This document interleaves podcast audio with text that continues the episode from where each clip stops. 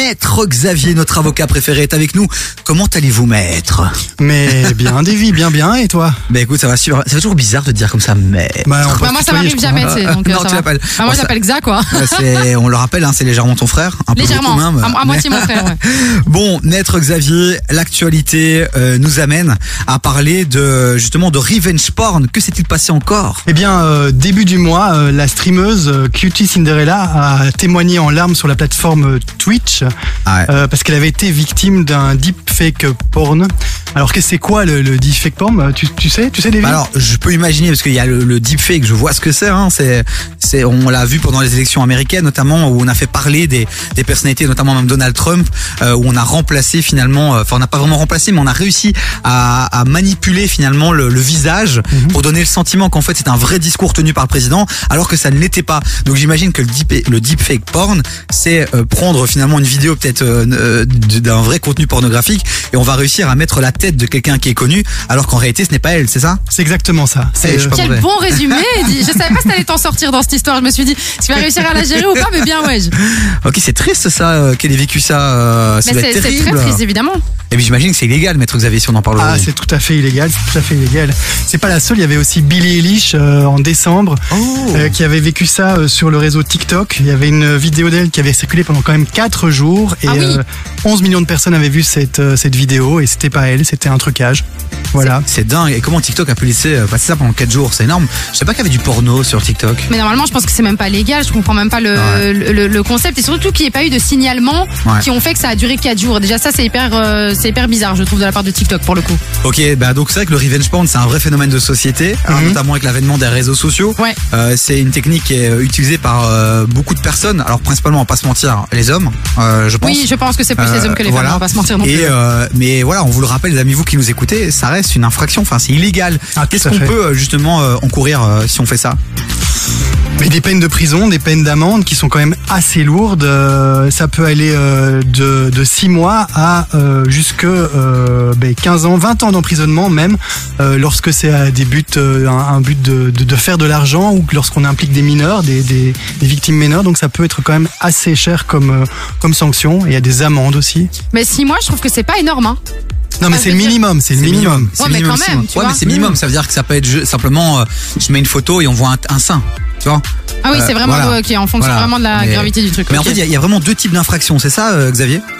Il y a, non, en fait, ce qu'il y a, c'est que le revenge porn ou le deepfake porno s'analyse en deux types d'infractions. La première infraction, c'est le fait d'être un, un voyeur, c'est-à-dire soit, ben, euh, enfin, si c'est pas un deepfake, hein, si c'est une, une, une image réelle ou une vidéo réelle que vous avez vis-à-vis d'une personne euh, qui, qui, qui a, qui a une relation sexuelle ou qui est nue dans, dans, dans sa douche, ou alors avec qui vous avez une relation sexuelle vraiment, Ouais. et que vous la filmez à son insu, sans son consentement, c'est du voyeurisme en fait. Et la deuxième, le deuxième aspect, c'est de prendre ce, ce, ce média et de le poster euh, sur des réseaux sociaux, sur Internet, le montrer à d'autres personnes, sur son téléphone, le, le rendre public sans le consentement de la personne qui est visée par, euh, par euh, le média. Alors c'est quand même euh, assez fou, c'est que c'est assez fréquent finalement euh, en Belgique, euh, Chloé. Bah oui, malheureusement, c'est assez fréquent. On dit, euh, enfin, il y a une étude de l'égalité des chances qui dit qu'une fille sur dix euh, de 15 à 25 ans a déjà été victime de harcèlement en ligne dans sa vie. Euh, une étude du plan international qui parle d'une fille sur deux qui en est victime. Et alors une étude du métro qui dit qu'en 2021, 20% des filles interrogées déclarent en avoir souffert. Euh, je pense que sincèrement, ça doit vraiment pas être pas être évident. Et je pense que ça se fait beaucoup chez les chez les mineurs et on Ouais. s'en rend pas toujours compte. Tu sais, avec les réseaux sociaux, les WhatsApp, Mhm. tu t'envoies des trucs et en fait après, bah il y a des gens même qui peuvent, euh, tu sais, faire des demandes pas de rançon, mais oui, peut-être aussi un peu Ouais. finalement de dire si tu me donnes pas de l'argent, bah je balance ça sur les réseaux et ça doit Exactement, ça doit être horrible en Ouais, fait. Et au-delà de l'argent, souvent, c'est des mecs qui sont un peu deg parce que la relation s'est terminée. Ils veulent pas se- voulu. Ils veulent se venger pour la récupérer ou alors pour euh, pour euh, simplement mettre la honte bêtement. Et puis on fait cette erreur-là. Alors que faire euh, justement quand on est victime On va en parler dans un instant. Maître Xavier reste avec nous, Maître Xavier que vous pouvez suivre sur les réseaux sociaux. Bah exactement, vous mettez Maître Xavier sur Instagram, vous allez tomber sur son profil, il vous partage pas mal de choses et aussi euh, les extraits des émissions qui sont à retrouver sur devisurkf.be. Du lundi au jeudi, 16h-19h, 16h-19h, TV sur KIF. Notre expert, Maître Xavier, notre avocat préféré, est toujours avec nous. On parle de revenge porn. C'est un vrai phénomène de société. Et là, maintenant, on va parler justement de, ben, quand on est victime, justement, euh, ben, que faire? Alors il y a plusieurs euh, possibilités. Vous pouvez trouver de l'aide. Il y a un numéro d'appel qui est le 0800 12 800. Euh, sur Internet, il y a différents sites qui aident euh, les victimes. Il y a Revenge Porn Helpline et alors Stop Non-Consensual Intimidate Image Abuse qui existe également en français. Et donc voilà, il y a, pas mal de, choses à faire via Internet pour être soutenu. Alors une autre chose, peut-être plutôt que d'aller euh, auprès d'ASBL qui vous aide, ben, de contacter soit la police, soit un avocat. Et oui, et, et aussi pour les mineurs aussi, on, on, on- faut pas oublier, mais Child Focus peut aussi euh, justement euh, avoir un rôle un- un- Ah important oui, à jouer. pas pensé à eux, effectivement. Tout à fait. Et, et la police, c'est vrai que la police, avec euh, avec le temps, a développé, je pense, euh, en son sein justement une équipe euh, euh, qui, qui commence à avoir une vraie Oui. maîtrise, même si ça reste encore très gentil. Je pense que justement, si euh, les policiers nous écoutent, je sais pas, peut-être que quelqu'un peut me donner un peu plus d'informations sur ce qu'on, sur ce qui se fait aujourd'hui et sur les pouvoirs réels de la police par rapport à cette plateforme et ces réseaux sociaux. Ça reste limité, mais je pense que Je pense, ouais. ça peut toujours être sympa de les appeler. On, ne sait jamais, ils ont ils ont des vrais outils. Et puis évidemment, maître Xavier, appeler un avocat. Évidemment. Est-ce que on peut appeler, parce que parfois on le sait pas, mais est-ce qu'on peut appeler n'importe quel avocat ou est-ce qu'on doit appeler un avocat qui est dans, spécialisé dans un domaine euh, du coup spécifique? Bah, c'est plutôt euh, du droit pénal, la protection des victimes, protection de la jeunesse et du droit pénal. Donc euh, tout avocat va pas pouvoir connaître euh, les tenants et les aboutissants de ce genre de dossier. Donc c'est plutôt un pénaliste ou un avocat spécialisé en droit de la jeunesse. Ok, Alors- alors comme toi par exemple. Comme moi, tout à fait. Alors la difficulté aussi dans, dans, dans ce genre de situation, c'est qu'on a besoin d'un retour direct et ça prend souvent du temps. Qu'est-ce que la justice, qu'on dit souvent très lente, peut euh, faire justement pour ces victimes? Elle peut faire plein de choses. Moi, je sais de, de, de, de par mon expérience que la victime, a, les, pardon, la justice euh, agit assez rapidement. Ok. Qu'est-ce qu'elle peut faire? Bah, Elle peut interpeller, il faut, elle peut identifier le, la, la personne qui a diffusé sur les réseaux sociaux en faisant des recherches via les, les différents euh, gérants des, des réseaux sociaux. Euh, elle peut interdire la diffusion de, de la vidéo en question en, en imposant euh, au, à Meta par exemple sur Facebook ou euh, enfin je veux dire à, celui qui gère le réseau de, de continuer à diffuser euh, la vidéo et elle peut évidemment ben, euh, aider la victime à poursuivre euh, l'auteur pour obtenir éventuellement une indemnisation parce que lorsqu'on est victime de ce genre de choses, ben, on en souffre et on a un préjudice assez certain.